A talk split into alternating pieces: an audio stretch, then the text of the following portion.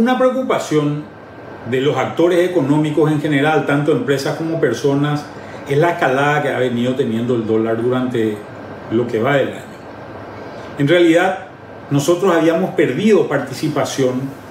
en términos de precios relativos con relación a nuestros vecinos, con relación a lo que ocurre en Brasil y lo que ocurre en Argentina. Argentina ha tenido una devaluación muy importante, superior al 100%, y Brasil ha tenido durante el año una devaluación del orden de más o menos el 40% también. Eso nos deja a nosotros caros y empieza a afectar no solamente a algunas zonas del país que dejan de vender, como es el caso del, Alto Paraná o la zona lindante con el Brasil, sino que también genera un ingreso de contrabando muy importante hacia, hacia el país.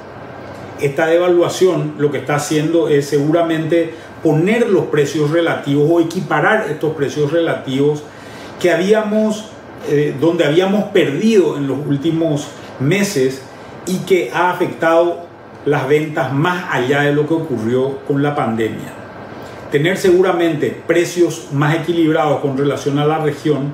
va a ayudar a que esta situación posiblemente se vaya, vaya mejorando en términos de la demanda que puedan tener las empresas,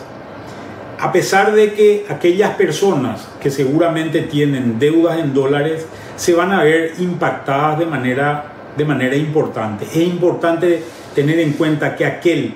que tiene ingresos en guaraníes debería también, también tener gastos en guaraníes y el que tiene ingresos en dólares es el que puede darse seguramente el lujo de tomar dinero en dólares esta es una recomendación básica que creo que a todos nos puede servir.